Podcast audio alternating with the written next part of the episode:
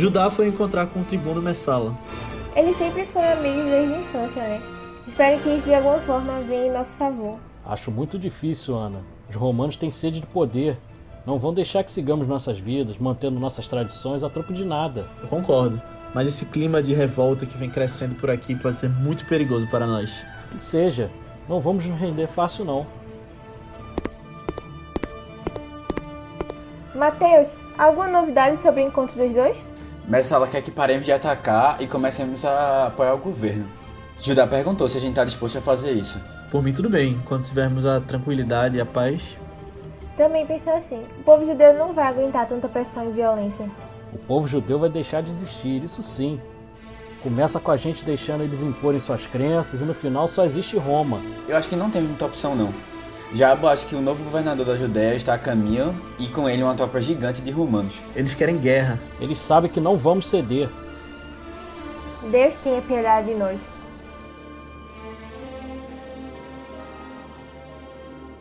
Fala galera, bem-vindos a mais um Vice, nosso podcast de recomendação de filmes. Eu sou Leonardo Buquerque, estou aqui com o Matheus Cavalcante. E aí pessoal? E Aninha Guimarães. Oi, gente. E hoje a gente tem uma presença mais que especial aqui de uma pessoa que tá no nosso grupo do Telegram, mas que faz parte de um podcast que é o podcast Ao Cubo, Eduardo Schneider. Oi pessoal, muito prazer em estar participando com vocês e mais feliz ainda que é o meu filme favorito, Ben-Hur de 1959.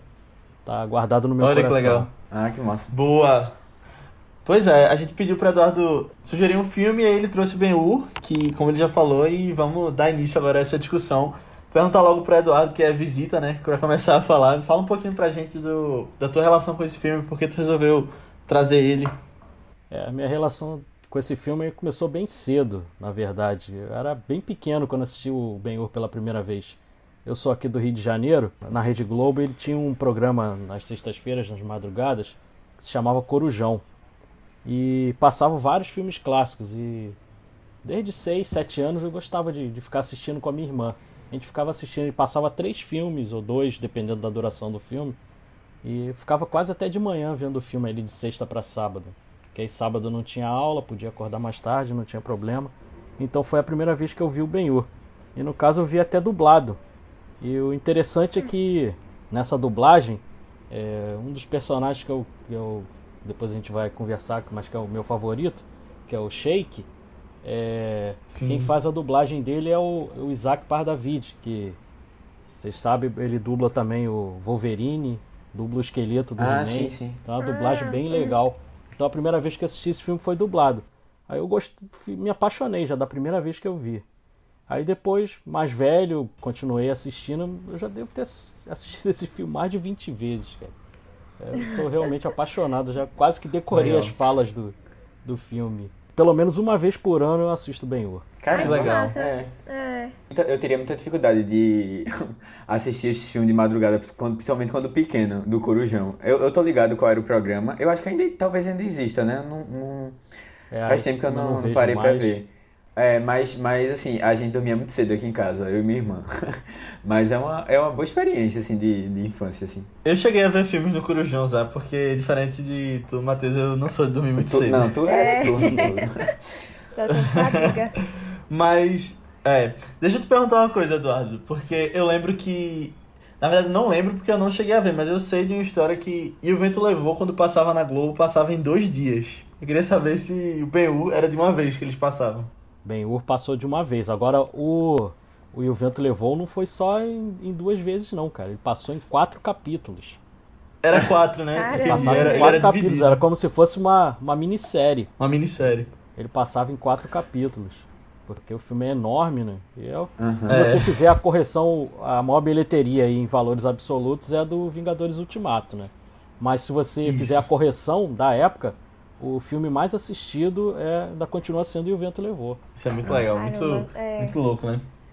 E Mesma coisa o Ben-Hur. Se você fizer a, correção, a correção monetária, o Ben-Hur ele bate ali quase um bilhão de, de dólares de arrecadação. Ele arrecadou quase 10 vezes o custo dele, que naquela época já foi Caramba. enorme. né? É. Uhum. Os valores da época já foi um absurdo. É, foi o filme mais caro, né? Parece, a, da época. Sim, né? o mais caro É. da época, exatamente. Sim. Mas, Matheus e Aninha, o que, é que vocês acharam do filme antes da gente ir direto pra discussão?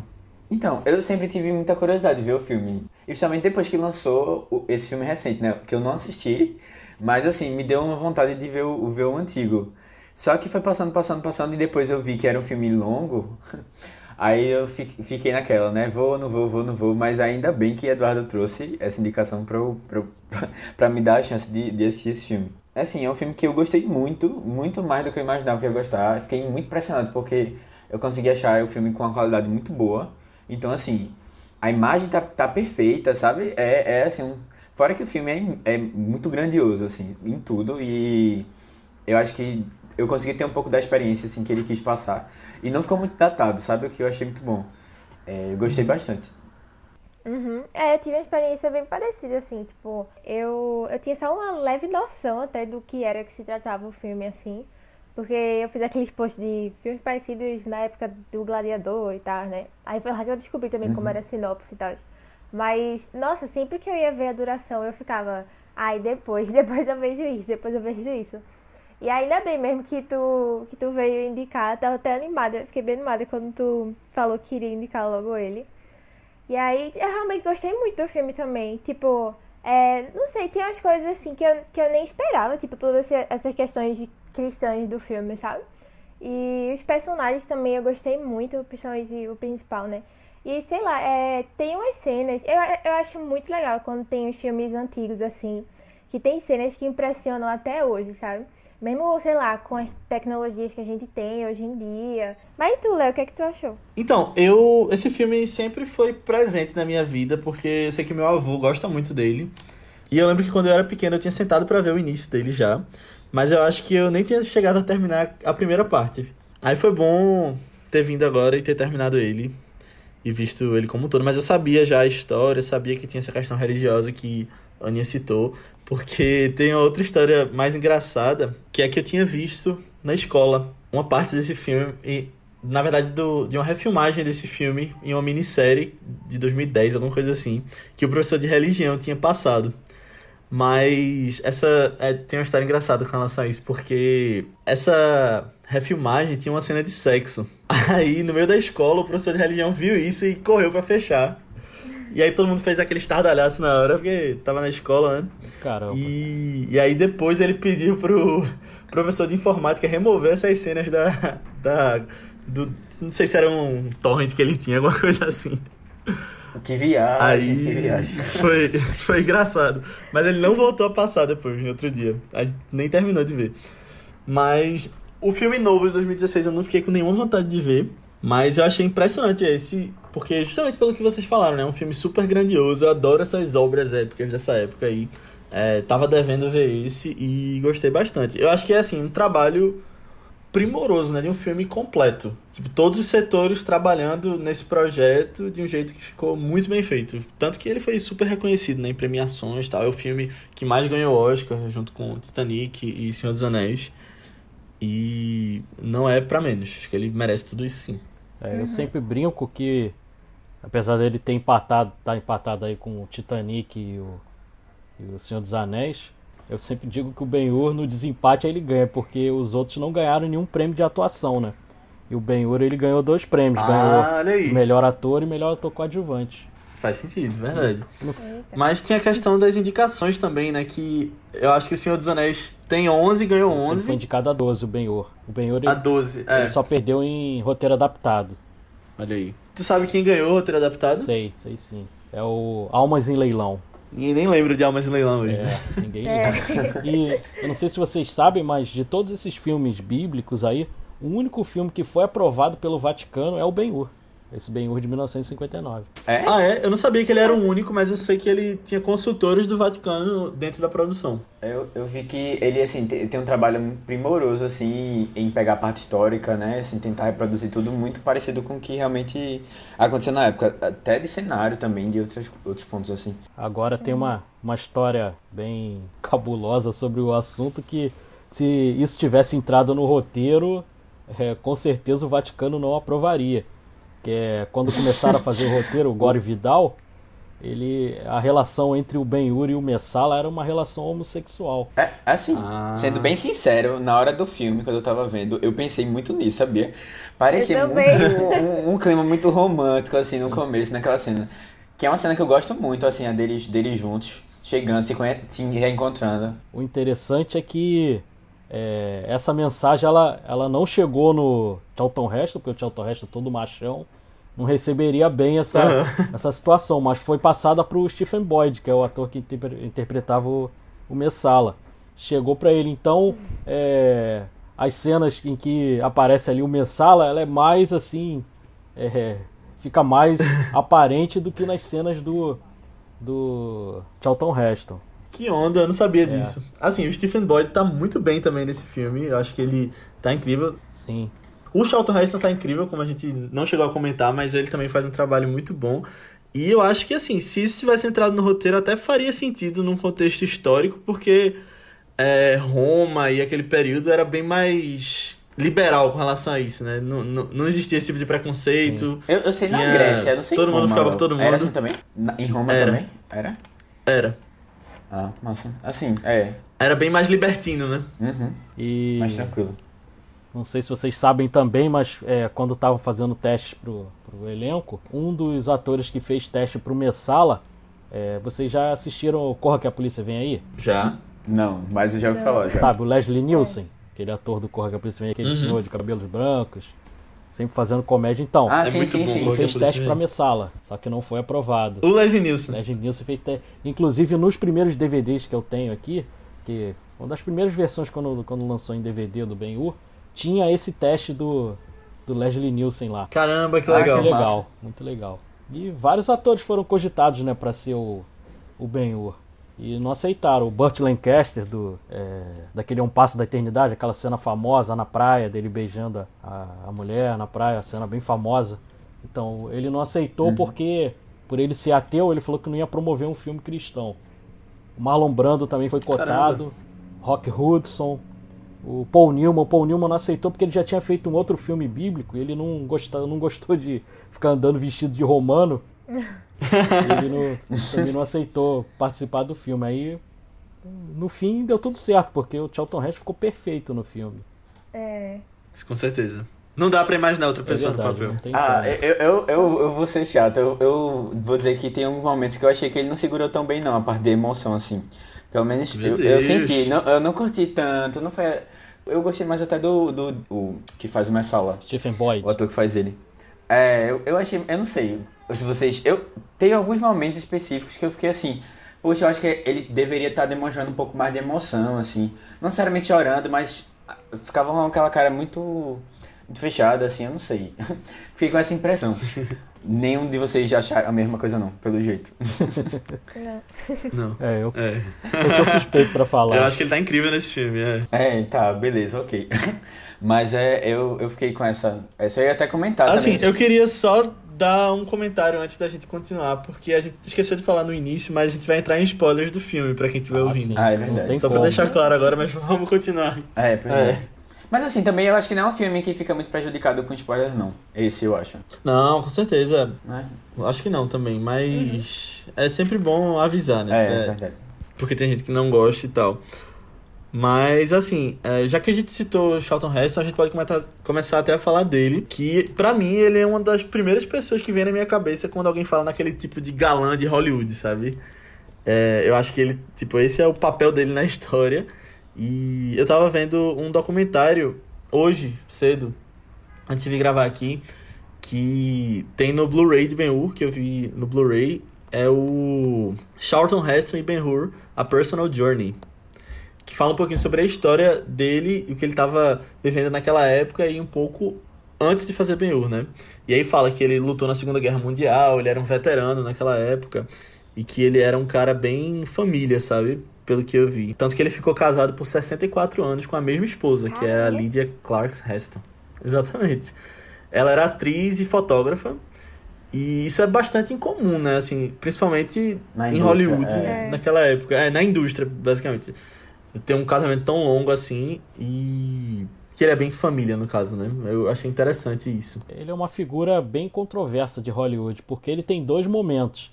ele tem o Charlton Heston ali da quando ele começou a ser ator até finalzinho dos anos 70 e tem o Charlton Heston dos anos 80 até o final da vida dele. Porque ele era uma pessoa bem atuante politicamente, ele era, inclusive ele era democrata liberal. Entendeu? Ele apoiava os direitos civis, inclusive ele marchou no, com Martin Luther King, ele sempre foi defensor, ele foi contra o macartismo, entendeu? Ao contrário de muita gente em Sim. Hollywood ali que se queimou denunciando outros colegas, dizendo que os colegas eram comunistas, como Elia Kazan, do, o diretor do Sindicato de Ladrões, ele foi bem criticado uhum. porque ele, ele ficou com aquela fama de caguete, né, de ter denunciado vários colegas e o Charlton Heston era totalmente contra isso. É, nesse documentário que eu, que eu assisti, desculpa, só fazendo parênteses, é, ele fala que ele era politicamente ativo, que marchou com Martin Luther King, é, que chegou a ser presidente do Sindicato de Atores, é, mas ele também fazia, por exemplo, parte do, da Associação de Rifles dos Estados isso. Unidos e ele era ele apoiou o Ronald Reagan. Então, eu não sei se era basicamente um democrata, porque ele tinha um lado Sim, republicano é. também. Eu não sei para qual partido ele acabou indo. Que eu ia falar. Mas foram posicionamentos que até podem ter feito ele perder oportunidades, Sim. né? Mas que ele não deixou de se levantar. Ele,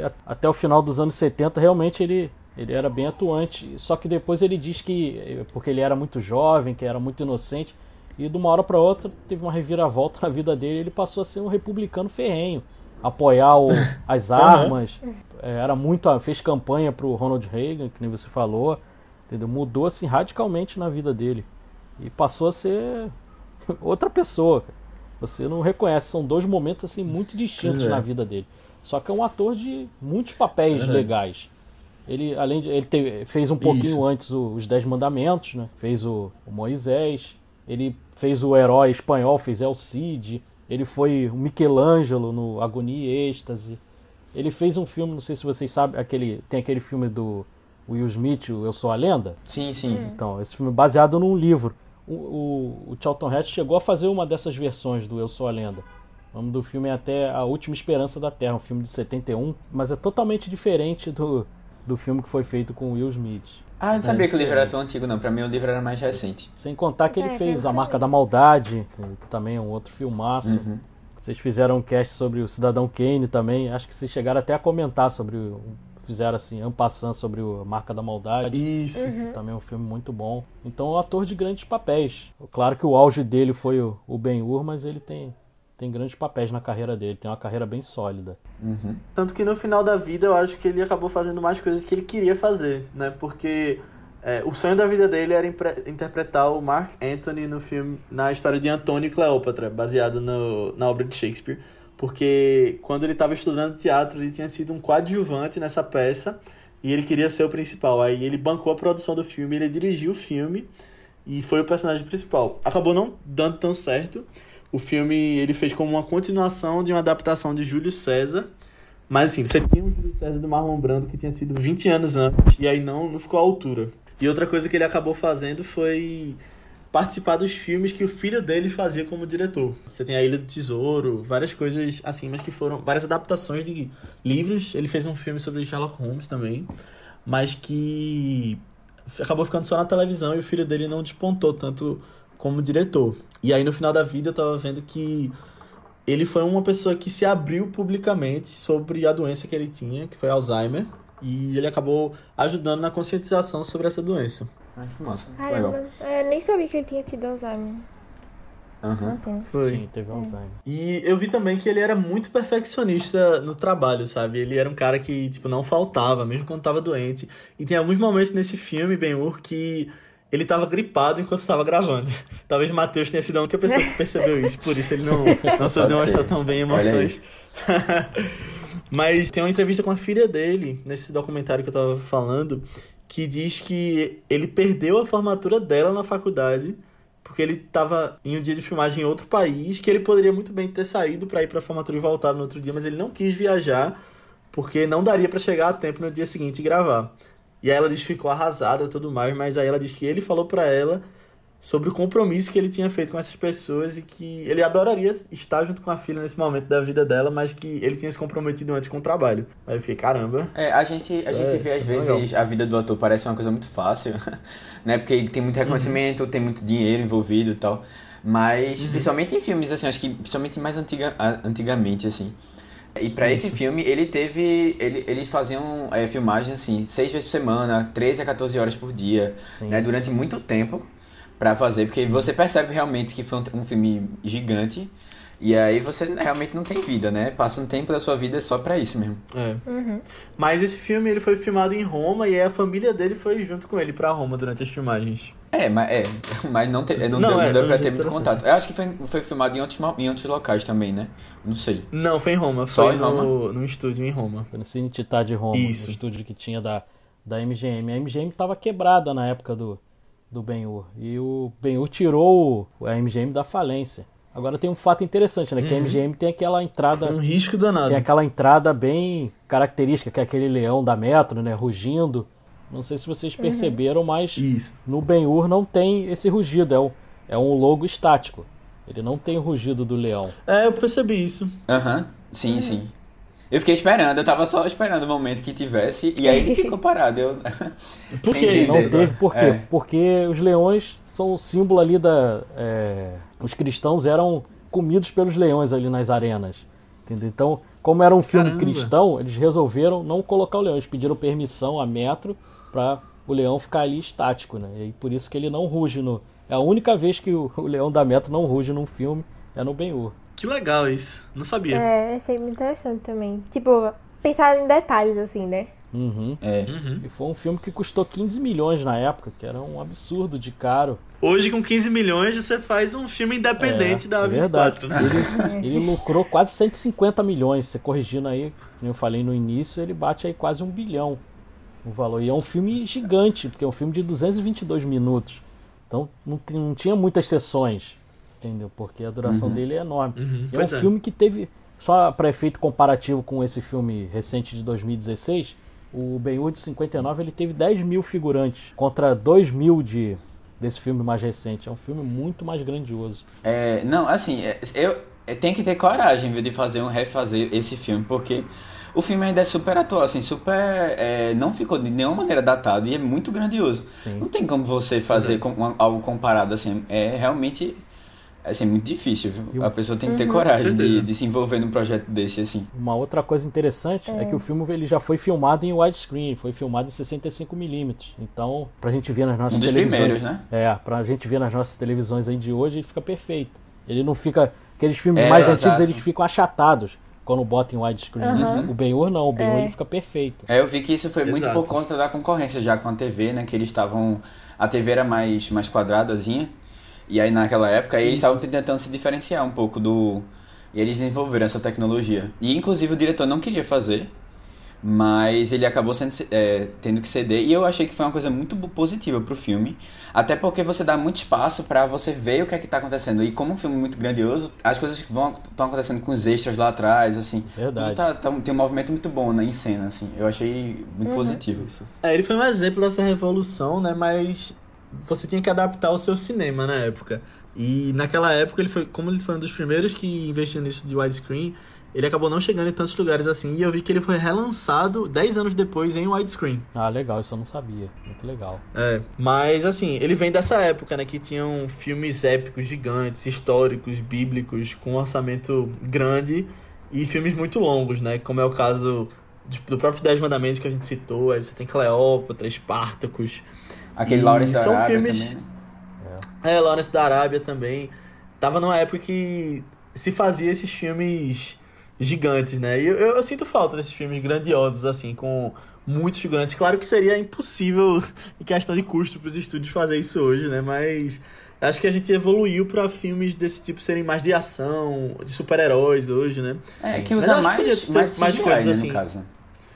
É, mas eu acho que podia se ter mais filmes do Império Romano, por exemplo. A gente teve Gladiador recentemente, né, que trouxe isso de volta, como a gente comentou no outro vice. Mas acabou não sendo uma coisa tão. Que assim, 20 anos depois não, não se mantém esses filmes mais históricos. Uhum. Depois é, do Gladiador. É difícil mesmo. Você tem mais super-heróis Eu me lembro, teve o Alexandre, né? Da história do Alexandre o Grande, mas não fez tanto sucesso com o Oliver Sim. Stone. Mas também foi- era um filme que se propunha a ser É bem- do bem, Colin Farrell. Isso, exatamente. Era, um- era também para ser um filme grandioso também, só que fracassou. O Ridley Scott gosta muito disso, né? Ele tentou fazer com o Gladiador, aí tentou depois com Cruzada e depois com Êxodo. Eu nem vi Êxodo. Uhum. Pra ser o nível que. É, não, é, não gostei não muito chegou não. em tanta gente É, assim, né? Eu não Foi- gostei, Êxodo. não. Foi meio fracasso É. mesmo, eu não vi. Agora, é, é assim, eu fiquei tentando lembrar de cenas, eu acho que realmente só a última cena, assim, grandiosa mesmo que a gente viu sendo falada foi a, a própria de Game of Thrones, né, de A Batalha dos Bastardos. Que foi uma coisa assim, uma cena que tem mil, tinha uns, parece que tinha mil figurantes, né, um negócio assim grande. Ah, Mas mesmo assim não chega na escala desse filme, né. É porque o, o próprio Senhor dos Anéis revolucionou esse jeito de fazer multidões, né? É, Eles aham. começaram a usar com Exato. computação gráfica e tudo mais. E aí não teve mais a, a necessidade de você ter 10 mil figurantes. Mas é, é interessante quando você vê como era feito antigamente, que você vê realmente as pessoas, cada um é uma pessoa ali, né? Quando você olha lá pra trás, aquela coisa gigante. E Você tudo imagina, que você precisa, coordenação, É. você precisa de figurino, né. Exato. Tipo, Só pra entrar um pouquinho mais nos dados que a gente tinha comentado já, Eduardo trouxe alguns, mas eu tava lendo mais e foram construídas mais de 20 embarcações para aquelas cenas de batalha e duas galés completas, por dentro e por fora, que é onde eles estavam remando ali. E além disso, 18 carruagens para as cenas tanto de Roma quanto da corrida, e eles usaram 78 cavalos. na cena de corrida, né. Corrida em Roma também tinha cavalos.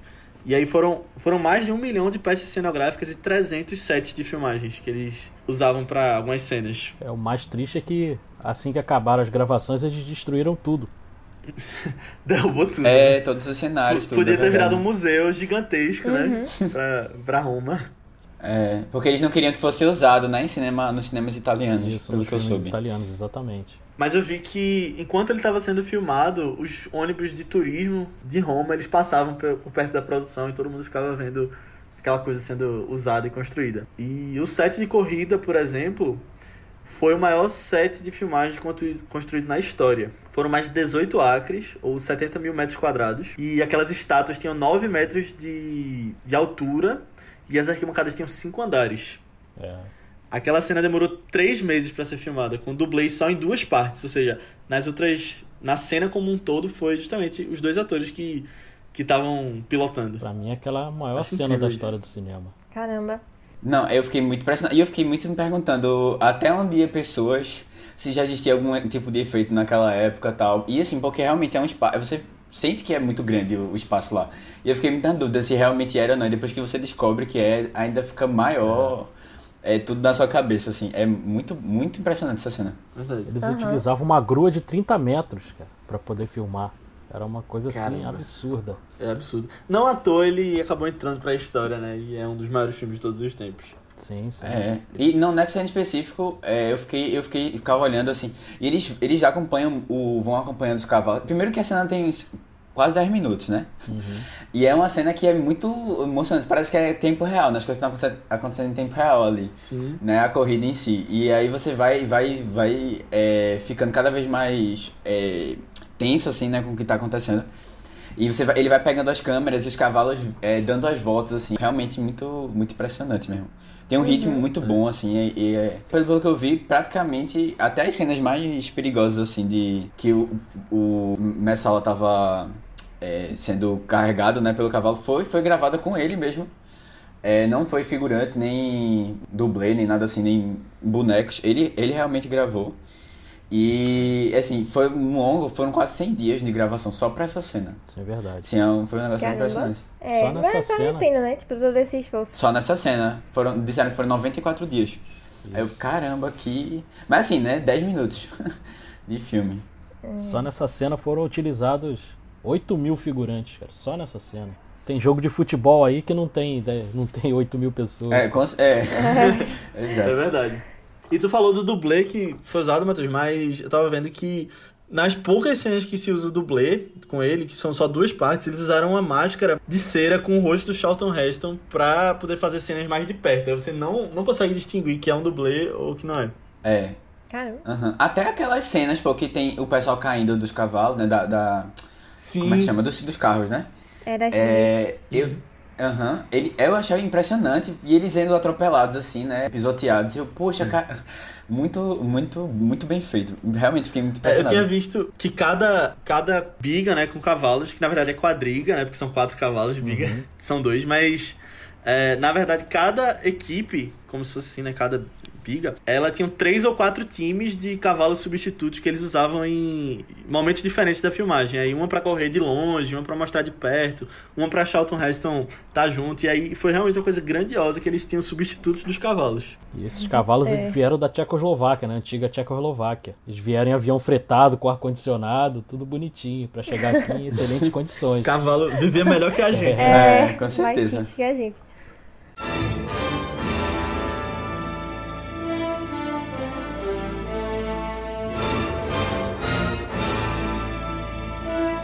Léo, você precisa fazer alguma coisa. A família Ur sempre serviu em favor do povo judeu.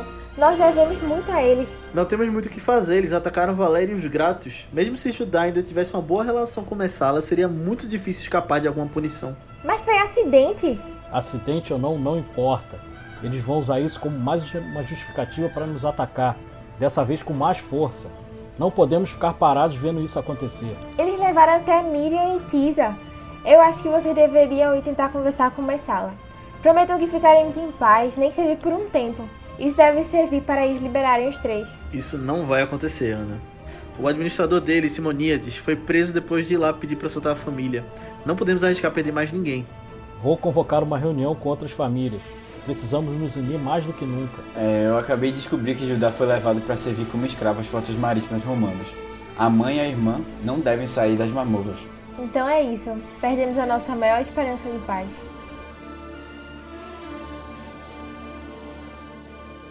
Uma curiosidade interessante que eu tava vendo, que fala justamente nesse outro documentário que eu tava assistindo, é que Charlton Heston levou para casa uma lembrança do, do set de Ben-Hur, que é que na casa dele no filme tem dois batedores de porta com a estrela de Davi atrás. E aí eu vi que depois da produção ele levou isso para casa e instalou na porta do escritório Caramba, dele. Legal. ah, que massa. Eu acho que as cenas de ação no geral nesse filme são, são muito bem construídas também, né? Tipo, tanto, tanto essa com carruagens sendo destruídas e a galera sendo pisoteada. Eu não sei, eu achava tão impactante. Tipo, tanto essa cena das brigas, quadrigas, né? Quanto é, a da, da luta dos navios também. Eu, eu fiquei impressionada com o nível de produção também. Um navio assim entrando no outro e a galera desesperada e subindo e não sei o que. Você mega se envolvia e sentia o desespero deles assim também, sabe? E é. a dor. Quando eu vi a galera morrendo ali ou sendo pisoteado pelos cavalos, eu ficava, ai meu Deus, sabe? Foi muito envolvente, eu uhum. gostei que só você vê a diferença do que é você realmente construir uma coisa para um filme e você fazer no computador, né? Porque um efeito é. digital, daqui a pouco ele fica super datado. E é, uhum. é, é, realmente uma coisa que as pessoas reclamam muito dos filmes de hoje. E eu acho que um cara que faz isso primorosamente hoje ainda, claro que não nessa escala, mas ainda é uma escala grande, é o Christopher Nolan. Eu acho que ele é um dos maiores exemplos que a gente tem de quem consegue fazer um filme grandioso assim, com efeitos práticos. Uhum. Voltando à cena dos navios, teve também uma curiosidade, o, um dos figurantes porque eles tentaram, primeiramente, é, filmar em, em alto mar, com um barco mesmo, construíram um barco de verdade, só que o barco afundou. Aí ah, não tem jeito, então vamos fazer no, vamos fazer no, no Cine Titá, lá em Roma. Aí eles construíram tudo lá e fizeram. Só que teve um. Aí, como o, aquilo ali era feito em estúdio, a água não ficava parecendo água do mar, ficava aquela água meio barrosa. Aí eles jogaram corante azul na água para poder ela ficar mais parecida é, com a água do mar Mediterrâneo. É. E só que aí um figurante ele caiu, caiu na água. Ele, aí depois que ele saiu da água, ficou, ficou parecendo o Smurf, cara, o, um dos figurantes. Eles tiveram que ficar pagando pagando salário pro cara até conseguir tirar o corante do corpo, que demorou mais de, de uma semana ali para tirar todo o azul do corpo do cara. Ah, que onda. Agora, essa cena específica, eu fiquei, eu fiquei, eu jurei que era no mar, porque teve uma hora que parecia muito, muito mesmo, assim. É, eu fiquei parecia impressionado. Mesmo. Outra cena, né? Muito boa, muito bem feita. A parte, a parte interna, parece que foi realmente, como o Léo tinha comentado, foi gravada em outro espaço, né? A parte do barco em si, porque eles fizeram barcos em miniatura para esse, esse local que eles gravaram, essa piscina, ou esse, esse tanque, não sei. Uhum. E os cortes entre as duas cenas são muito bem feitos, assim, realmente você pensa que está no mesmo, no mesmo local, é, é impressionante, impressionante mesmo. Agora, deixa eu comentar uma coisa que eu, eu, eu observei, assim, e que eu fiquei, eu achei, no começo eu achei que era um, um, um bug, assim, do, do local que eu tava vendo, né, do, do arquivo, mas tem algumas cenas que os cortes eles não são tão precisos. Eu não sei se vocês já repararam nisso. Não reparei não. Não, nenhum corte. Tipo, teve o primeiro, foi logo naquela cena que eles se reencontram, e aí eles vão pra, cozinha, pra cozinha, que tem uma mesa, assim, eles estão conversando, E aí tem um corte de uma cena pra outra que ele, ele muda um pouco de lugar, assim, sabe? É como, eu não sei se tem a, uma, tem a ver. Eu, não, eu realmente não, não conheço muito da câmera. Ah, não percebi vez isso não. Mas eu não sei se tem a ver com a troca de, Não. de, de, de rolo de câmera. Eu não sei, mas eu sei que teve uns. E depois isso aconteceu algumas outras vezes também. Eu, eu achei um pouco estranho. Assim, não, não é uma coisa que me incomoda, não. Uma coisa que eu acho um pouco estranha são os pulos de tempo que ele dá em alguns momentos. Tipo a hora que ele, ele chega em Roma, por exemplo. Mas é, eu acho que não incomoda tanto, mas eu achei assim, ó, podia ter mostrado um pouco mais, desse- uma montagem do Dele, dele passando. Ou ele no navio, quando ele fala que Eu lembro passou que eu três fiquei um anos. pouco perdida, porque, tipo, é, eu acho que desde o início a gente imagina que o filme vai ser do nascimento à morte de Jesus, né? E aí, tipo, como a gente tem a noção de quando ele morreu, e já que eles têm a mesma idade, aí dava pra ter uma noção, assim, de como é que tava a história de Jesus também, nesse ponto. Aí eu Uhum, ficava, ah, ele é. tem 26, Jesus também tem 26, ah, tá um pouco longe ainda da morte, não sei o quê. Só que aí depois, passou um tempo Sim. assim, eu não sabia mais onde é que tava, quantos anos eles tinham, onde é que tava, assim, na história mesmo, Uhum. sabe? Aí eu fiquei, hum, tá bom. Outra coisa que eu também gosto muito desse filme é a trilha sonora. Essa trilha depois ela perdurou e por muitos Ah, outros sim. filmes. É, tentaram aí meio que emular essa trilha do Miklos Rossa, que ganhou o Oscar e tudo. E outra curiosidade também dessa trilha é que além de ganhar o Oscar de melhor trilha sonora, ainda ganhou um Grammy também. Ah, foi? É, Ai, Ah, que que massa. Legal. um Oscar e Grammy. Eu acho muito linda aquela música principal da abertura, sabe? Que é justamente o tema principal do filme, né? E a trilha como um todo. Muito Como era um mesmo. filme muito longo, na época ele tinha o que tinha o overture e tinha o intermission, né? Que era o, o overture para as pessoas Isso. chegarem, se sentarem e começarem a assistir o filme e intermission que era o intervalo do xixi, né? Porque é um filme aí de quase quatro horas de duração, a pessoa precisava ir ao banheiro e para retomar e não perder nada, né? Aí tinha esse, esse intervalo, aí fica tocando a música ali bem tranquila para as pessoas dispersarem um pouco, irem ao Eu banheiro vou e ser voltarem. sincero, eu fiquei. Eu queria que o intervalo fosse antes, porque eu já tava já. E porque acho que é 2 horas e. e é 2 horas e 40, 2 horas e 30, assim, que dá o intervalo, né? Caramba, já, eu já tinha sentido assim, já tava sentindo o filme longo, assim, um pouco longo. Isso, isso é uma coisa que te incomoda, não, né, Eduardo? É, O filme ser muito longo. Não, não me incomodou um incomoda. pouco, não. Inclusive o, o Lawrence Tu, da Arábia. tu gosta, assim? É, eu gosto. O Lawrence da Arábia é mais longo É ainda maior. do que o, do que o Ben-Hur, entendeu? E eu curto bastante também. É outro filmaço. Que também valeria a pena aí um cast sobre ele. Tem muita coisa legal pra Massa. contar também. Verdade. Mas é, era uma prática comum fazer esses filmes muito longos Sim, com sim. intervalo, né?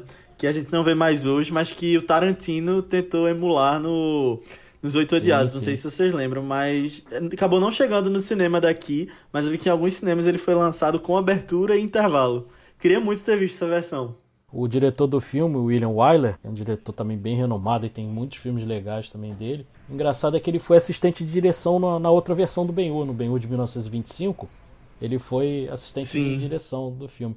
E ele, ele tinha assim uma certa rivalidade com o Cecil Bill DeMille, que era o diretor do, dos Dez Mandamentos, então ele queria fazer uma coisa melhor do que os Dez Mandamentos. Né? E acabou que ele teve mais sucesso. Né?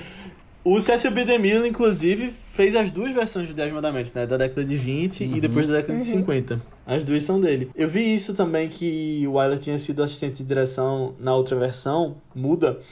E aí eu vi que no início das filmagens, ele juntou os assistentes de direção desse filme, de um lado assim, e falou pra todo mundo que estava presente no set, pra prestarem atenção nessas pessoas, que algum deles ia dirigir o próximo Ben-Hur. Ah, que interessante, né? Ai, que Não massa. sabia dessa história, não. Achei Ah, bem legal a atitude dele. E é engraçado É. que a mãe, quem faz a mãe do, do Ben-Hur nesse filme, também faz a mãe do Moisés nos Dez Mandamentos. Que é, o nome da atriz é Martha Scott. Ela faz esses dois papéis, mãe do Moisés e mãe do Ben-Hur. Ela é mãe do Charlton Heston duas vezes. E você vê que o Charlton Heston, ele também tá no- nos Dez Mandamentos, né? Mas ele ainda não era aquela estrela que ele acabou virando, né? Acho que foi depois desse Estourou a Ben carreira. que o mundo passou a abraçar mais ele. E aí, depois disso, todo pôster que tivesse Charlton Heston na, na capa vendia muito dinheiro, né? Era Verdade. sucesso de bilheteria. Agora, uma coisa que eu fiquei observando, assim, eu, eu- pelo menos eu, eu tinha uma ideia que os judeus fossem mais fechados, sabe? Não sei se vocês têm muito conhecimento sobre isso, mas, assim, mais ortodoxos naquela época e tal. E, assim, porque pelo que eu sei, hoje em dia, é, a- existem ainda uns grupos, principalmente a ala mais, mais conservadora, que você não pode ter, é, mulher não pode ter contato é com outros homens que não sei seu marido, sabe? O, o pai, né, da família, assim. E lá eu achei, eu, eu fiquei achando um pouco estranho. É, os judeus são, eram muito tranquilos, assim, não tinha muito. Tinha aquelas tradições, né? né? Ele, ele, eu lembro dele tocando né, na parede, quando tem um, tem um objetozinho que eu não, eu não sei o nome. Mas quando ele vai entrar, tem algumas coisas da cultura que estão presentes, né? Até o próprio casamento, arranjado e tal.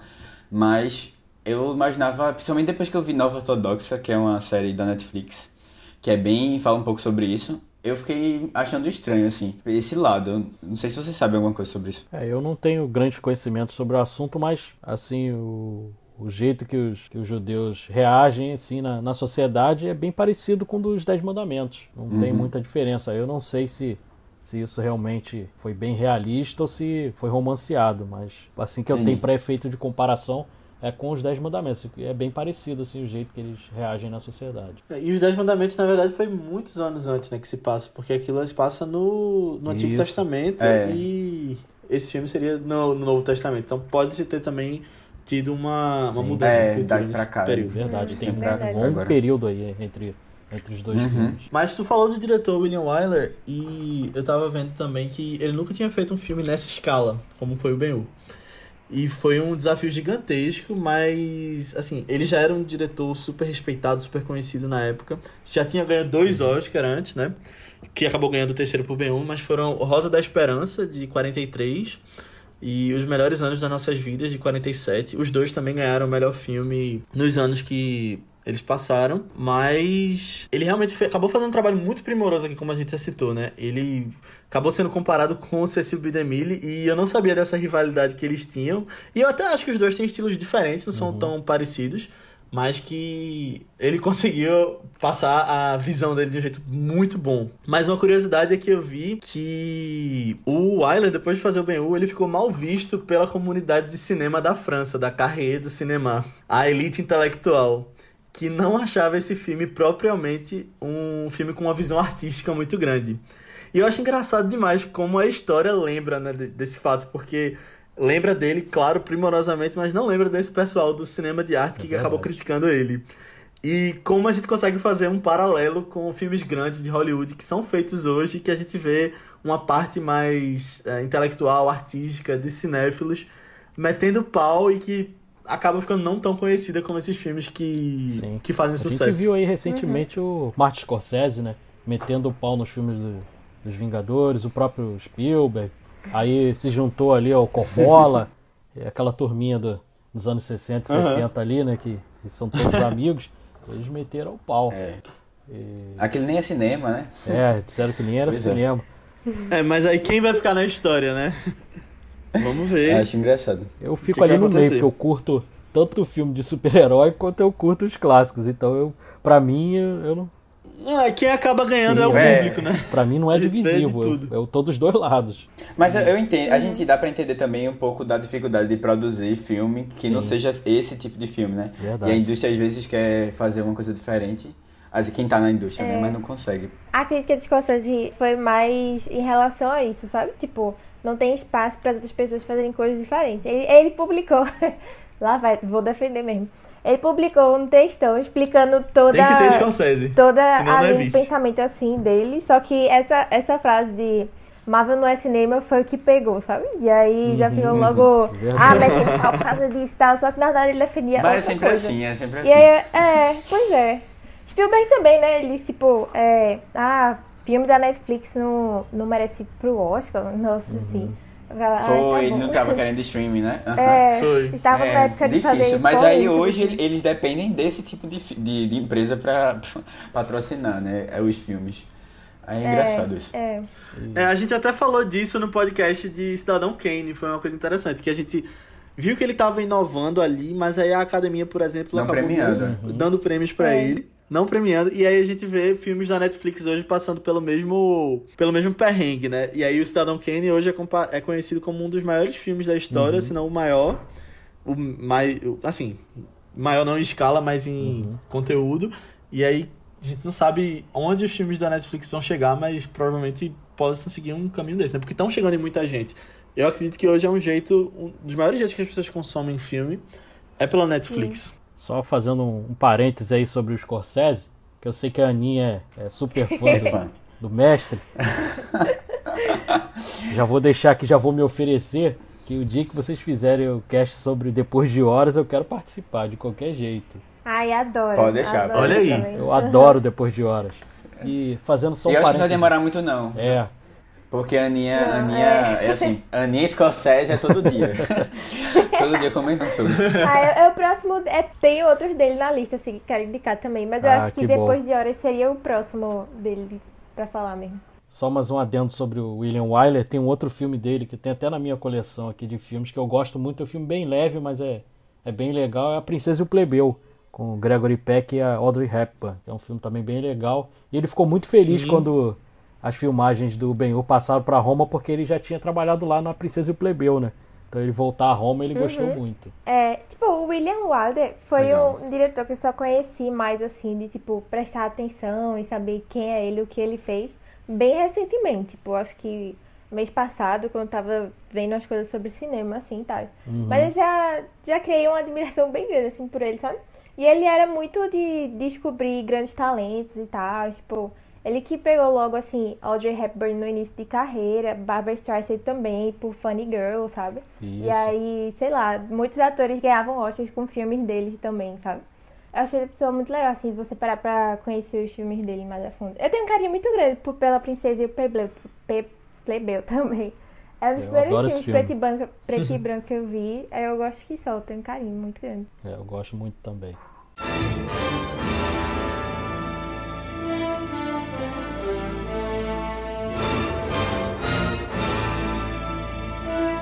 Essa foi a melhor corrida de bigas que eu participei. Apostei alto. Graças a Deus e aos cavalos de Judá, hoje nós não somos uma família pobre.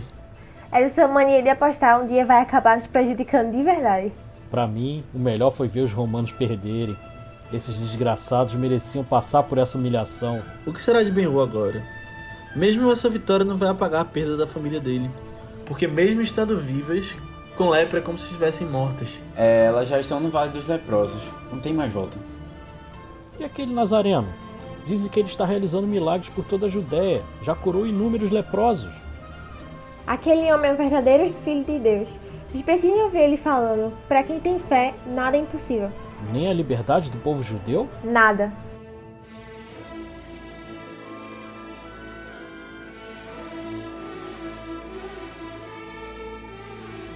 Ah, uma coisa que eu acho interessante é que esse tema de Império Romano é um tema que dá pra ser muito utilizado, né? Essa ambientação feita lá. Tem muitos filmes que tratam desse período. E, por exemplo, uma coisa interessante é que aqui no Vice, esse é o terceiro, né? A gente já fez sobre Gladiador e sobre a vida de Brian. Sim, sim. E é uma época que eu acho que dá pra fazer histórias sensacionais que poderia sendo feitas agora, né? Como eu citei antes, esses filmes gigantescos, mas também nessa ambientação de Roma naquele período, eu acho muito interessante. Tem a série Roma que eu já citei aqui no nosso podcast Gladiador, que eu adorei Sim. assistir, que eu acho que dá pra tirar muita coisa dessa A época. série Roma, o problema é que ela ficou caríssima, cara. Porque eles quiseram fazer tudo aos- nos mínimos detalhes e a série ficou caríssima. Em matéria de figurino, Exatamente. de, de ambientação, ficou muito cara aí, não se, não se sustentou, né? Na época dela, ela era a série Isso. mais cara da história, né? Agora eu acho que Game of Mas foi Thrones um bom passou. embrião ali pra depois eles fazerem o Game of Thrones, pra eles aprenderem o que, que deu certo e o que não deu, e no Exato. Game of Thrones eles acertaram aí quase tudo, né? Exatamente. Tanto que eu vi recentemente, Roma não vi na época que passou, mas tinha muitos elementos que eu comparava com Game of Thrones, que falava, caramba, eles estão fazendo aí uma série que depois tiraram muita coisa pra Game of Thrones na HBO. Você tem a questão do, da- das, das intrigas políticas né, por trás, a questão de César que tá no poder, e ali poderia ser um paralelo com os reis de Game of Thrones. Você tem até a questão de incesto no meio, que foi um tema que foi abordado em Game of Thrones. E eu achei bem muito bem feita. Fico com pena que, que ela não, não pôde levar seu plano em frente, porque eu sei que eles tinham planos para cinco temporadas, que aí quando a HBO cancelou, eles tentaram condensar as outras três, pelo menos, na segunda temporada. aí Sim, ficou meio verdade. bagunçada, mas que eu tenho um carinho muito grande. Eu gosto. Tem um pulo de tempo no meio da segunda temporada que com certeza seria uma outra temporada. E aí eles passam depois no Egito com Cleópatra, né? E eu acho que poderia ser muito mais bem desenvolvido se fossem outras temporadas. Verdade. Mas falando desse tema Império Romano como um todo, você tem outros filmes dessa época também, né? Que são esses filmes grandiosos que a gente já citou. É, Cleópatra e uhum. Espartacus, uhum. por exemplo, são outros que se passam nessa época, que vieram, vieram um pouquinho depois de Ben-Hur, que são grandiosos também.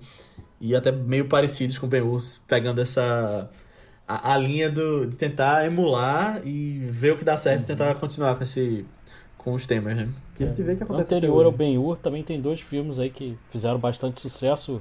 Eu até comentei no início lá do Paul Newman, o Cálice Sagrado, que é de 54, foi um filme bem aclamado na época também, e O Manto Sagrado com Richard Burton, de 53, que também fez muito sucesso. E tem um outro filme que eu, que eu guardo também com muito carinho, ele não é, não tem esse, essa grandiosidade toda do Ben-Hur, desses outros, desses outros filmes que a gente mencionou agora, mas é o Barrabás, que o Anthony Quinn faz o personagem principal, um filme de 61, que é muito legal. E depois já na, no finalzinho ali da década de 70, já quase início da década de 80, teve um filme extremamente polêmico, um filme quase pornô, é, que é o Calígula, né? É o Calígula. Isso. Sim. E é engraçado que o elenco do Calígula, cara, é fenomenal. Ele tem o Malcolm McDowell, do Laranja Mecânica, ele tem a Ellen Mirren, Sim. que, pô, ganhou o Oscar aí com fazendo a, a Rainha Elizabeth. Tem o Peter O'Toole, que a gente mencionou aí do Lawrence da Arábia. Eles todos trabalham no, no Calígula. Mas é um filme semi-pornô, né? Ou pornô, né? É, inclusive ele é, ele é considerado um filme erótico, Sim, né? Sim, ele tem, do, tem cenas de sexo explícito. Várias cenas, Sim. aliás. É uma coisa que eu gostei, dessa, já que tu tá comentando, Léo, sobre essa parte do, do Império Romano e tal é que ele, ele toca num tema assim que eu não lembro de ter visto tão bem representado assim por exemplo, em Gladiador, que a gente viu recentemente, né? Comentou recentemente. Que é essa questão imperialista do, de Roma, assim, de, de, dessa crítica que ele faz, porque você vê o personagem do Messala, ele chega lá, né, em Jerusalém, e ele, ele diz assim, não, a gente tá aqui trazendo a civilização, né? Tipo, trazendo aqui o, o, que, é, o que há de bom pro mundo. Vocês têm que estar tá curtindo isso. isso Quase é... um colonialismo, né? É, isso aqui é, isso aqui é ótimo, né? Perfeito. E aí você vai vendo como o pessoal é, é, tem uma visão totalmente equivocada, né? Da, de, dessa, dessa espécie de colonização, né? Dessa invasão, assim, que eles fizeram lá. E que eu acho que é muito, isso ficou muito bem representado, assim. E você percebendo que o incômodo dos outros, né, do, dos atores, né, dos outros personagens no caso, é, com essa história, né, dele. E assim, é, é muito o que eu penso, assim, de, de como como aconteceu em vários outros momentos na história, assim, inclusive até atualmente, né, essa coisa meio imperialista, por exemplo, americana e forte, assim, né, de que a gente, a gente é o melhor, isso aqui é o, sabe? Eu, eu gostei de que ele trouxe isso pro filme. Eles trouxeram, na verdade. Isso é muito explorado até no mundo dos videogames. Recentemente eu joguei esse The Last of Us Part 2. Tem muito isso da visão de quando você tá de um determinado lado, você enxerga o outro lado como sempre ruim, né? Não, o meu lado é que é o bom. Sim. E aí é sempre bom você ter as duas visões para você ter um, um, senso crítico maior, né? Uhum. Não joguei ainda The Last of Us 2. Quero ir atrás depois. Joguei só um. Ah, vale muito a pena. É, que é bem gamer. então não vamos entrar em spoilers. Tá certo, não vou, não vou falar mais nada não, prometo. eu, tava, eu tava até comentando com a Aninha antes da gente começar. Vocês gostaram da divisão do... Assim, não sei se essa é a pergunta certa, mas...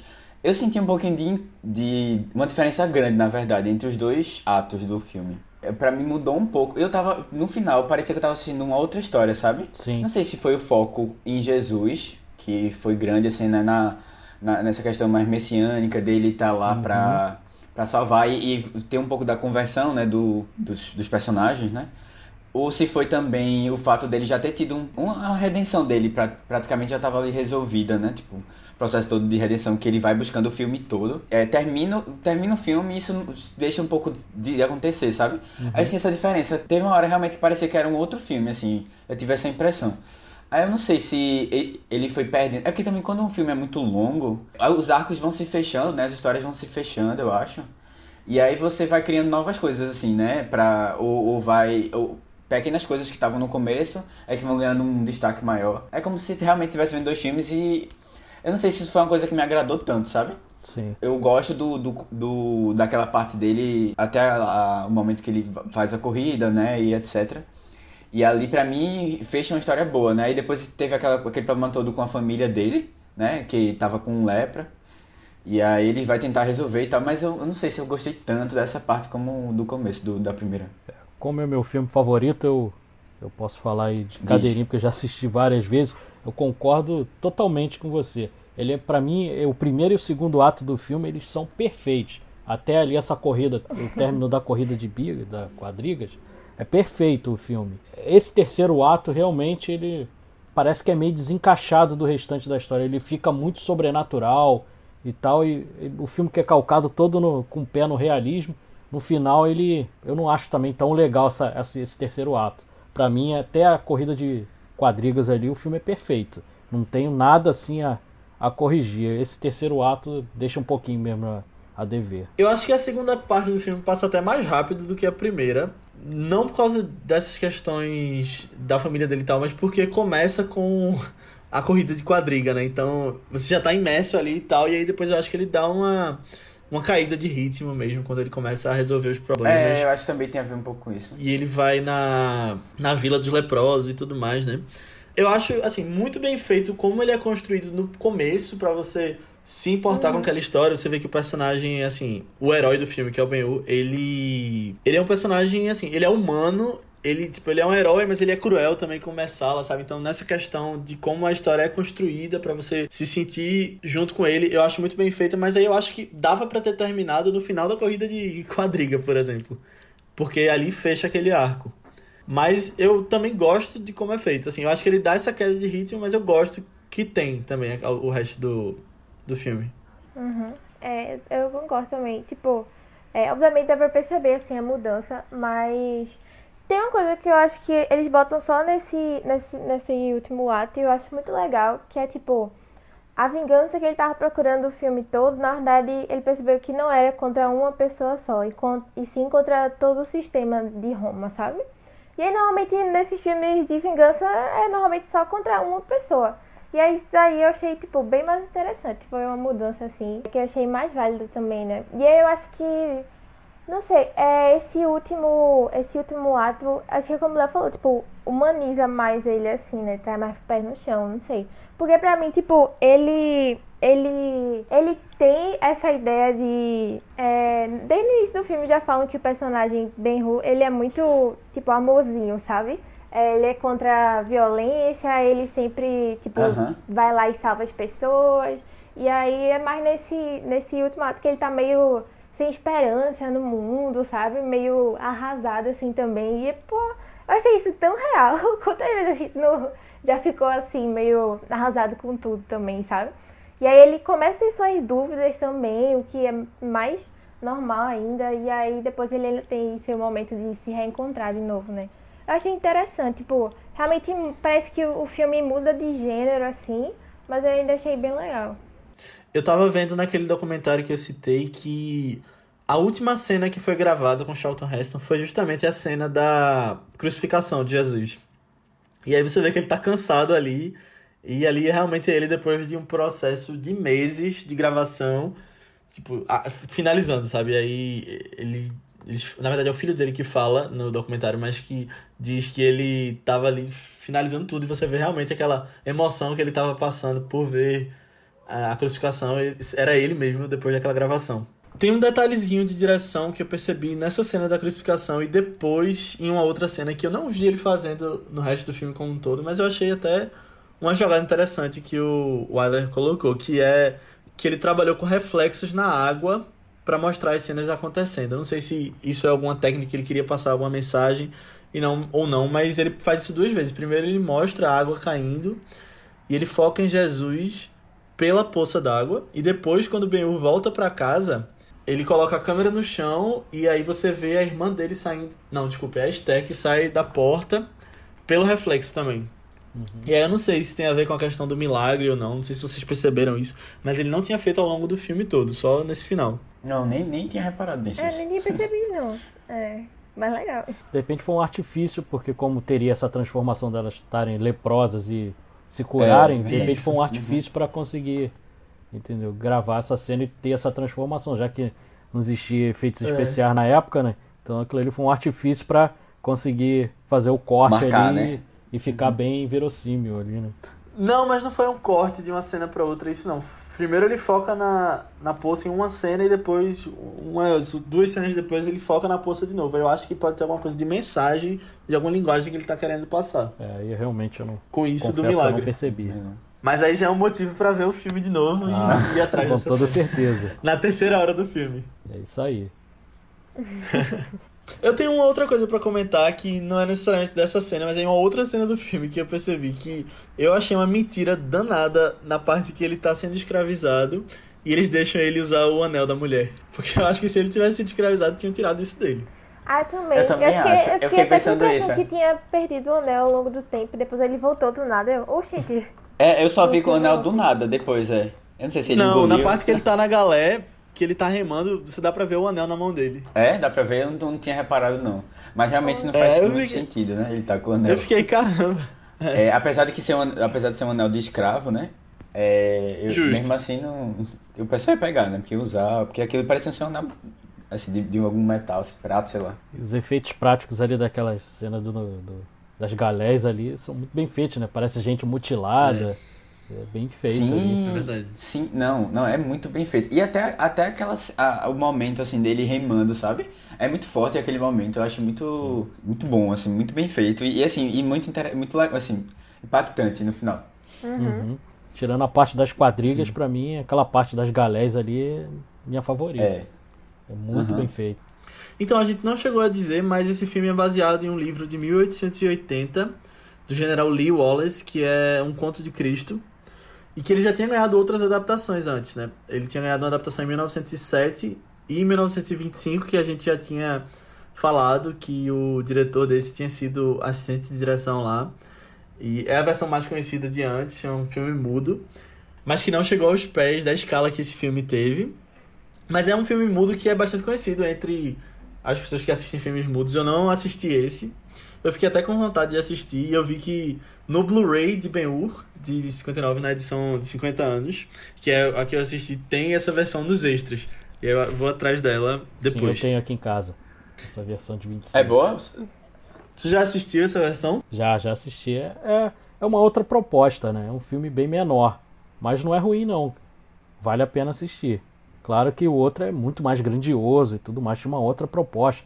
Um orçamento absurdo pra época. Mas é um filme interessante de se ver, cara. Não é, não é ruim, não. E o interessante, a gente estava falando sobre o Lee Wallace. O interessante é que ele fez esse livro todo, mas ele era agnóstico. Interessante. É, eu, eu tinha visto que ele, ele realmente não tinha religião e enquanto ele estava pesquisando para fazer o filme, ele se converteu. Não sei se foi é, só uma, uma fofoca assim, sem muito fundamento, mas eu vi isso eu, quando eu estava pesquisando para o filme. Aí eu achei, eu achei interessante essa, essa história.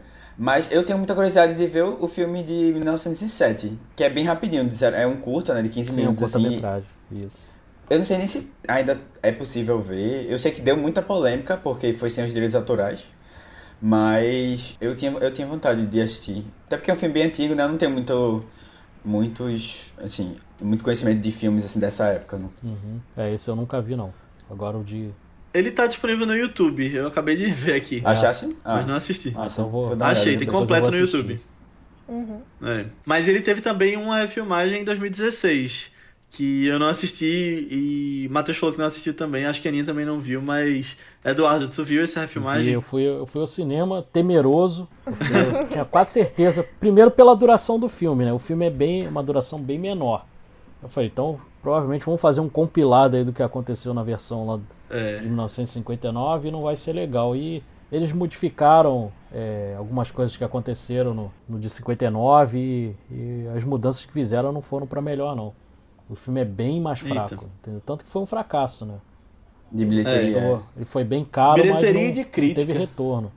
Ele foi bem ruim a bilheteria do filme. Eu sei que tem Rodrigo Santoro, né? Ele faz Jesus. Sim. É, mas Jesus aparece?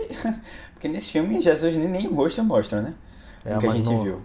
Na- No outro ele aparece Nessa mais. versão ele aparece um pouquinho. Ah. Quais são as grandes mudanças que tem de um pro outro? É, a principal mudança é que o Messala não morre. Eita! Eita. É a principal mudança. Aí pra mim já estragou tudo. É, assim, eu, eu, eu, entendo, eu entendo como dá pra diminuir um pouco esse filme, Pronto, uma cena de corrida de 9 minutos, hoje em dia você não vê isso no cinema. Sabe? Uma coisa assim tão, tão marcante. Você vê, assim, Você vê os Transformers lutando por 40 minutos. Não, mas- é. Cenas de ação. no Não, mas aí não tem um roteiro, né? Só a luta. É, mas, assim, você pode encurtar. Hoje, assim, o que a gente vê, né? Hoje os filmes encurtando muito, assim. Tipo, passa emoção, tem, sei lá, três minutos, uma cena assim. Acho que você conseguiria diminuir. E o filme, eu, o que é uma coisa que eu gostei desse filme, apesar de tornar ele bem longo, é que ele, ele dá tempo para os momentos acontecerem com muita tranquilidade. Tudo é muito tranquilo, assim. Sabe? É aquele. O, o- a- até a cena mesmo do, reen- do reencontro deles logo no começo é uma cena super extensa, assim. Deles se vendo e se olhando e tal. E aí depois eles fazem aquele cumprimento. E depois começam a conversar tal. As coisas acontecem, aconteciam num ritmo bem diferente do que é hoje. Eu não vejo isso como uma coisa ruim, não. A gente hoje é, corta mais e é- é, faz as coisas mais comprimidas, assim. Mas eu, eu gosto disso do filme. E aí os filmes que pegam hoje em dia pra tentar desenvolver mais, fazer coisas mais lentas, como é o caso de um irlandês, acaba sendo super divisível, né, no público. É. É, verdade. Eu não posso falar nada que eu, eu critiquei. Tá vendo? Matheus até criticou hoje isso? irlandês. Olha, Matheus, a hipocrisia. Não, mas eu, vou- eu vou ser sincero, eu até, até tava gostando do filme, só que aí eu parei, eu tinha assistido 1 hora e 50, aí eu parei, e aí no- depois disso, Nunca pra mais voltar foi complicado. É. É. O irlandês podia ter tido um intervalo no meio pra ir no banheiro, Podia ter pegar um, sido, é. um sanduíche. e como a gente falou, esse filme foi um dos que mais ganharam Oscar na história, né? Empatado com Titanic e Senhor dos Anéis 3. Mas uma curiosidade interessante é que Charlton Heston ganhou o Oscar nesse filme e ele achava realmente que Ben-Hur era o maior papel da carreira dele até então. E ele queria muito ganhar esse Oscar. Mas ele estava concorrendo com Jimmy Stewart, o Anatomia de um. Crime, que era um grande astro de décadas atrás e que o próprio Charlton Heston era fã de James Stewart. E aí eles se encontraram no tapete vermelho antes da premiação, posaram pra foto juntos, tudo mais, ele super nervoso, e aí Jimmy Stewart falou baixinho no ouvido dele que ele esperava que Charlton Heston ganha- ganhasse o Oscar. E ele acabou Oh. ganhando. Ah, que bacana. É. Achei muito legal essa história. Caramba, é muito legal. E ele... Eu sou fã dos dois. Eu também sou fã dos dois. Eu sou fã só de Jimmy mesmo. Mas. Não, Charlton Heston não é fã, não. É, ele adorava esse gênero de filmes bíblicos, né? Mais uma coisa que eu vi naquele documentário que eu citei. Mas depois de fazer dois dos maiores filmes bíblicos da história, ele não quis mais fazer papéis nesse período. E aí na década de 60, ele fez outro filme pelo qual ele é muito lembrado, né? Que é Planeta dos Macacos, que a gente não tinha citado ainda. Sim. Mas Ah, que é outro marcante que entrou pra história e uma história da carreira dele também. sim, Eu, vou- eu tá na lista pra ver os próximos, assim, que eu vou assistir, vai ser esse. Tu não nunca- viu? Não, ainda não, o antigo não. É muito legal também. É, eu tenho aqui em casa, tenho na coleção. É muito bom. Muito bom mesmo. É bom demais. Eu queria falar um pouco dessa relação dele com, com Jesus, assim, no começo. Porque é, é uma cena que eu achei muito, muito bonita, assim, muito tocante. Foi uma das, acho que uma das cenas que eu mais senti realmente, assim, não não necessariamente emocionado, mas, pô, realmente me pegou um pouco. Que foi a cena que ele tá lá morrendo de sede e Jesus dá um pouco d'água, né, pra ele. E eu acho legal como essa cena foi muito importante pra ele, esse momento, né, do filme, foi muito importante pra ele du- durante toda a história dele, né, de, dessa busca por, por redenção, né, por encontrar a, a família e tal, e, e até um pouco de vingança também.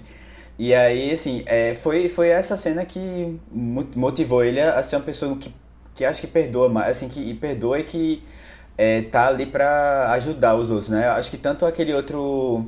Eu não lembro qual era o cargo dele, mas eu acho que é, é o cônsul, o cônsul do, do, do, do da embarcação lá, é o Quintus Arius, né? Eu acho que é o nome dele. Quintos Que ele salva, é, ele salva o, o esse, esse cônsul, e eu acho que é muito pela ação dele de ter sido salvo lá, na, no momento lá, que deu uma certa esperança, assim, pra ele de, de seguir, assim, que... E aí, é- tem até uma fala dele que é assim, na ânsia de te salvar, teu Deus acabou salvando toda a frota romana, que o Quintus fala para o... Ben Hu. o- Como é o nome? O Ben-Hur, é. E, inclusive, vocês falam Ben-Hur? Ben-Hur? Que eu falei aqui em casa, Eu pai, disse que sei. filme é esse. Aí depois que eu. Depois eu. aí eu, eu disse, ele disse, não, é Ben-Hur, não é com R não. Eu, tá, beleza. É, porque É questão de pronúncia mesmo. com R é, é, é trazendo mais pro inglês, né? Que é Ben-Hur. É, Mas, Ben-Hur, mas a, é. a pronúncia certa é Ben-Hur mesmo. Ben-Hur. Certo é Ben-Hur. Ah, tá, Ben-Hur. beleza. Ah, tá. É. Matheus, tu tá sendo alvo do imperialismo que tu criticou lá atrás. Não, mas no filme ele fala Falando Ben-Hur, inglês. Ben-Hur, um negócio assim, meio quase... Sim, eu sei, mas eu tô falando do jeito que tu tá falando. É, não sei, é porque é os confuso Estados Unidos. É um, nome, é, um nome, é um nome hebraico, né, eu acho. Sei lá. Aí a gente pode nem dizer que, é, que tá certo, que tá errado, mas foi, foi bom. Eu, eu tava com essa dúvida que eu queria ti- tirar com vocês. Mas é aí, só concluindo essa parte, é, eu acho legal que é um pouco daquela passagem até bíblica, assim, né? De, ah, eu sou a fonte de água viva, assim, né? E é muito que o próprio Ben-Hur, ele, ele experimenta, assim, né? De, tipo, ele realmente ali foi revigorado, assim, né? E a vida dele ganha um novo fôlego, assim, depois que ele pega a água do, do Messias. Eu gosto muito desse, desse lado dele, do filme trazer Jesus, mas ele ser muito assim, sabe aquela lenda que tá ali e que a gente só ouve os, os terceiros, ou tipo, as coisas muito pela beirada do que tá acontecendo. Aí por isso até que eu acho que eu não curti tanto esse final. Eu gosto, gostei mais dessas partes, que ele, ele é motivado pelo que acontece com, com Jesus, né? Por, pelo, pelo- pela pessoa de Jesus. Mas é, é tudo muito pincelado, assim, não é nada escancarado, até chegar no fim, né? Aí eu, eu gosto muito dessa. Ah, mas eu acho que é de se esperar que eles vão se encontrar no final. E aí vai ter uma importância Não, maior, é, sabe? é de esperar também. Mas assim, eu, eu, eu não sei, eu, eu, eu gosto mais do começo, de qualquer forma. Hum, eu achei bem legal isso também. Uma cena que eu acho bonita é aquela do Sermão da Montanha também. Que ele reencontra lá com Baltazar e eles vão É, lá ouvir Jesus. É uma cena muito bonita. E é engraçado, é curioso que quando o Ben-Hur encontra a primeira vez com Baltazar, o Baltazar acha que o, o Messias é o Ben-Hur. Porque eles são. tem mais ou menos a Uhum, mesma é. idade, ele acha que o, que o Ben-Hur é que, é que seria o Jesus, né, o Messias. Aí depois, quando ele passa a acompanhar lá os sermões de Jesus, é aí que ele percebe que o verdadeiro Messias é, o- é Jesus. Inclusive, essa confusão lembra bastante a vida de Brian, né? Que a gente É, eu, eu lembrei demais nessa hora da vida de Brian. Mas eu acho legal isso porque gera, é muito difícil, assim, pelo menos na minha, na minha opinião, fazer um personagem de Jesus sem ser uma coisa muito caricata, sabe? Porque é, às vezes são as falas meio batidas, eu não sei, eu não sei. Mas eu gostei dessa ideia de realmente ele ser uma coisa à parte, assim, né? Não ser.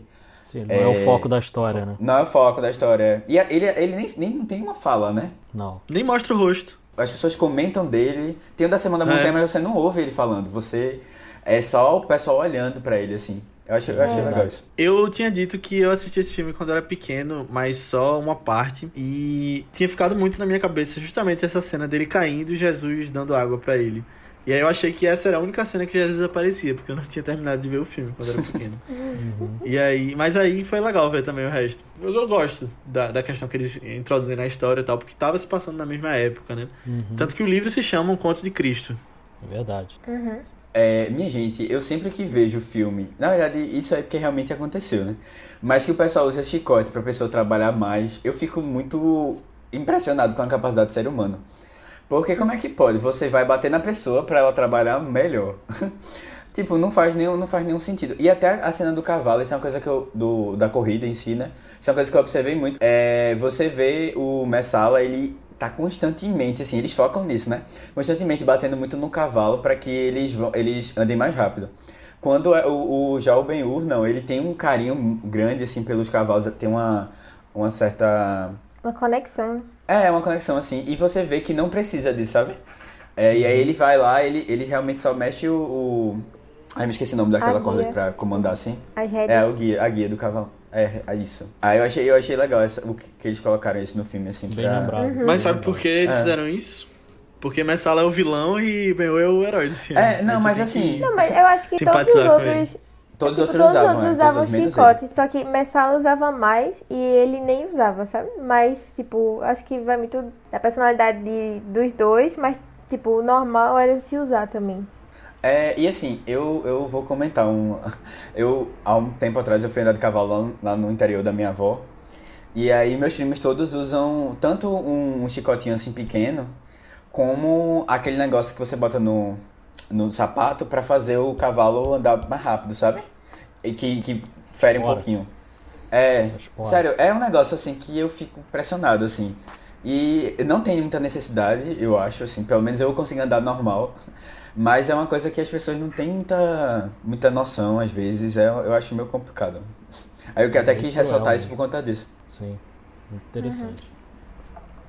Então é isso, pessoal. Chegamos ao fim dessa discussão sobre Ben-Hur, esse filmaço que foi muito legal que o Eduardo trouxe. Queria agradecer mais uma vez pela presença. Eduardo, volte sempre. A gente quer já fazer mais um com você. É, já tem um encontro marcado já. É, já tá marcado depois de horas.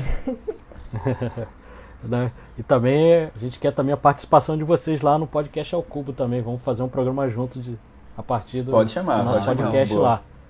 Nós vamos Uhum. receber tá, lá com o tamo- maior carinho tamo como já- vocês me receberam. Que Valeu, legal, valeu obrigado. Só, É, só chamar eu que a gente, a gente vai. Falar de Ben-Hur pra mim é sempre um prazer, cara. É o filme que eu mais gosto. É um assunto pra mim interminável. Se deixar, eu fico até de manhã aqui falando.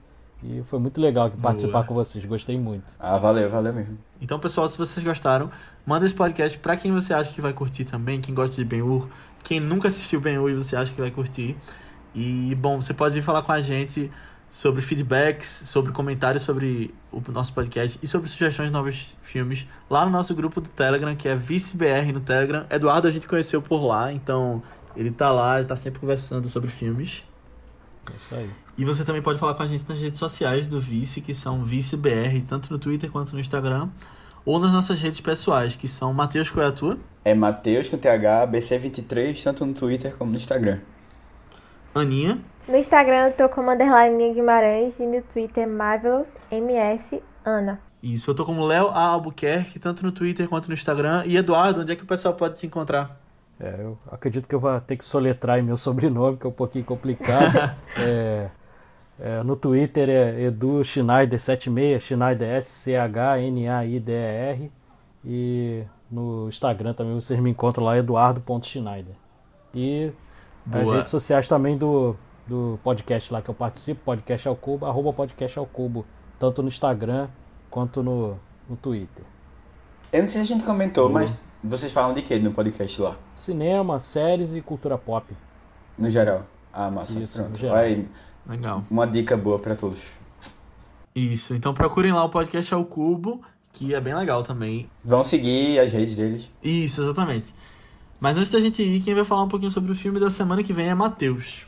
Isso. Então, é, o próximo podcast que a gente vai comentar vai ser, vai ser com a participação super especial, que é o pessoal do Pixel Up. A gente vai ter dois convidados, que é Jorge e Gabriela, que fazem parte do podcast. E a gente vai falar de um filme que, ele, de um filme que eles escolheram, que é um filme do ano passado. É, na verdade, chegou aqui no Brasil esse ano. E conta a história de um menino na Segunda Guerra Mundial que vivia na Alemanha e que ele tem como ídolo supremo dele o Adolf Hitler.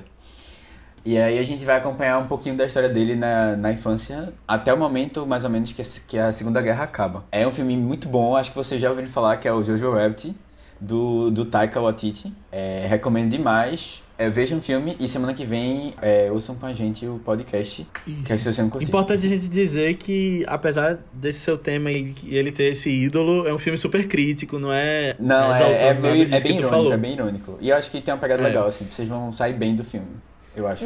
É um bom filme, ele tá disponível no Telecine Play, então assistam e semana que vem a gente tá de volta. Isso. Tchau. Isso. Tchau, Tchau, tchau. gente. Tchau. Tchau, um abraço.